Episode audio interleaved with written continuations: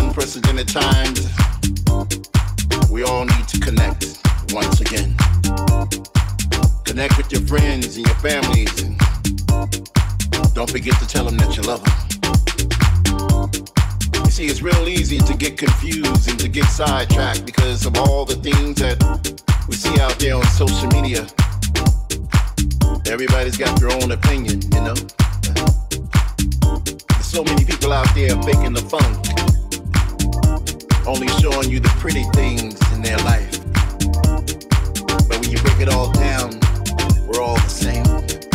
So don't compare yourself to the next person and open your mind to a different point of view.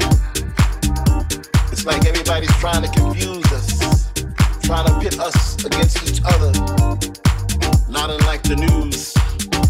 On one channel they're saying one thing, on another channel they're saying the next. But little do most people know that the media is a business. They profit on imprisoning our minds and making us believe what they want us to believe. But don't fall for the okey doke. There's something funny about the truth. You know it when you hear it. Stay positive. Stay true to yourself. Believe in something, but believe in the right thing. You gotta protect your mind. This is a sign of the times.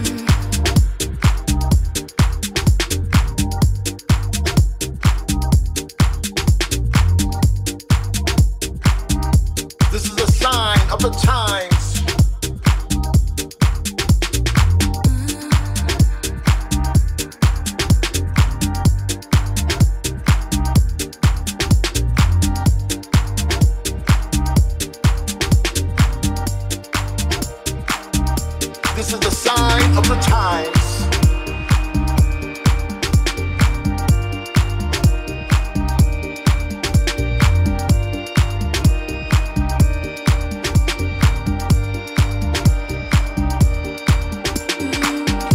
I know sometimes the day seems long, and you don't know when the chaos is going to end. But take a deep breath, breathe in, breathe out. Take care of yourself.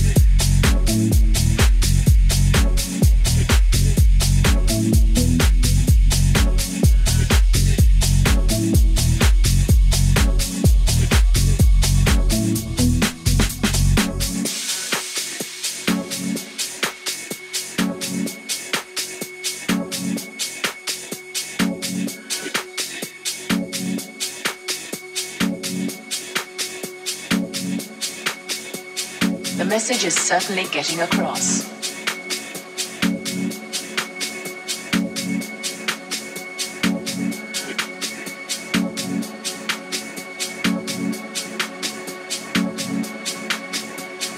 Some newspapers have called acid house music a sinister and evil cult which lures young people into drug taking.